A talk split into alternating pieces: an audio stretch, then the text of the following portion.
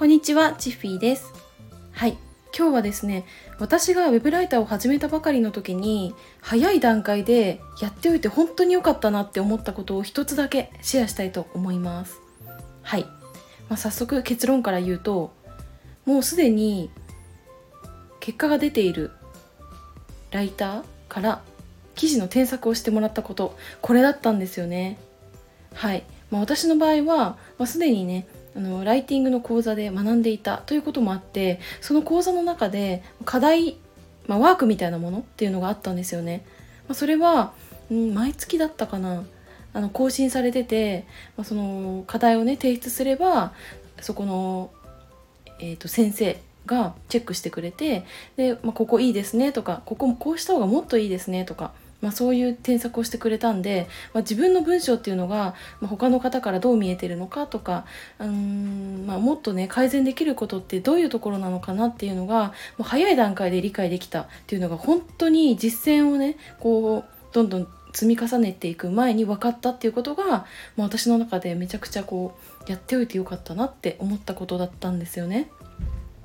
うん、というのもあの、まあ、結構私周りであのクライアントのフィードバックをもらってでそこからあの学んでいくっていう方も実は多くてでそれでももちろんいいと思うし、まあ、そのやり方でいいことっていうのはその運営しているメディア自分が執筆している、えーメディアの記事を書く上でその、まあ、テイストがこう理解しやすくなるじゃないですか。まあ、それもあるしうんと、まあ、そのメディアにおいてクライアントがどういうことをあの意識してるかっていうのも直接知るっていうのもできるんで、まあ、それはそれでめちゃくちゃいいことだとは思うんですけどただあの100%クライアントがライティングについての知識が豊富で、あのーそういうねフィードバックがされるかっていうとそういうことは確実にそうとは言い切れなくてというのも、まあ、私はうんと担当以前担当してた、えー、とメディアのそのクライアントっていうのはライティングの知識はごめんなさいありませんっておっしゃってました。なのでそのあまりにもねその運営しているサイトとのこのテイストがずれすぎると指摘っていうのはすると思うんですけどちょっと言い回しがおかしいかなどうなのかなっていうところっていうのもそんなに深くこう突っ込まなかったし、うん、細かく記事の添削っていうのもなかったんで当然フィードバックはなかったです。はいまあ、そういうクライアントも中にはいらっしゃるんでその全員が全員必ず自分の記事を隅々ねチェックしてくれてフィードバックしてくれるって思ってしまうのはちょっと危険かなって思ったんですよね。となるとそのクライアントからフィードバックをもらってなんかそこで学んでいくっていうスタイルって結構遠回りになっちゃう可能性っていうのがあるなっていうふうに思いました。はい、でその私はその、まあ、ライティングのね講座で学んだ時になんか自分では気づかなかったそのなんだろうなその表現の良さっていうところをこう褒めてもらえたりだとかあとなんだろうな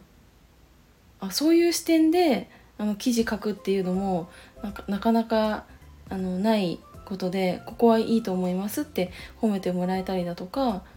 それであのちょっとずつねあの知識とか身につけていってでスキルも磨いていったと私は思ってます。はいなのでその早い段階でもうすでに結果が出ているライターだとか、まあ、自分よりもうーんそのメディアにおいて長い時間記事を執筆してきたっていう先輩ライターとかがいたらあの記事を見てもらうっていうことってすごい大事だなって思います。あのチェックしてても分かるんですけど自分の記事って結構誤字脱字レベルすら見逃しちゃうってことが多くてなんかそういうのってやっぱ人に見てもらうことで気づいてもらえたりだとかもう人から指摘されて自分が学べるっていうのもあるんでこれはね是非あの実践してみてもらいたいなって思いました。はいということで今回は私が、えっとウェブライター超初期時代にあの早い段階でねやっておいてよかったっていうことを語ってみました。はいそれでは今日はこの辺で終わろうと思います。最後までお付き合いいただきありがとうございました。バイバーイ。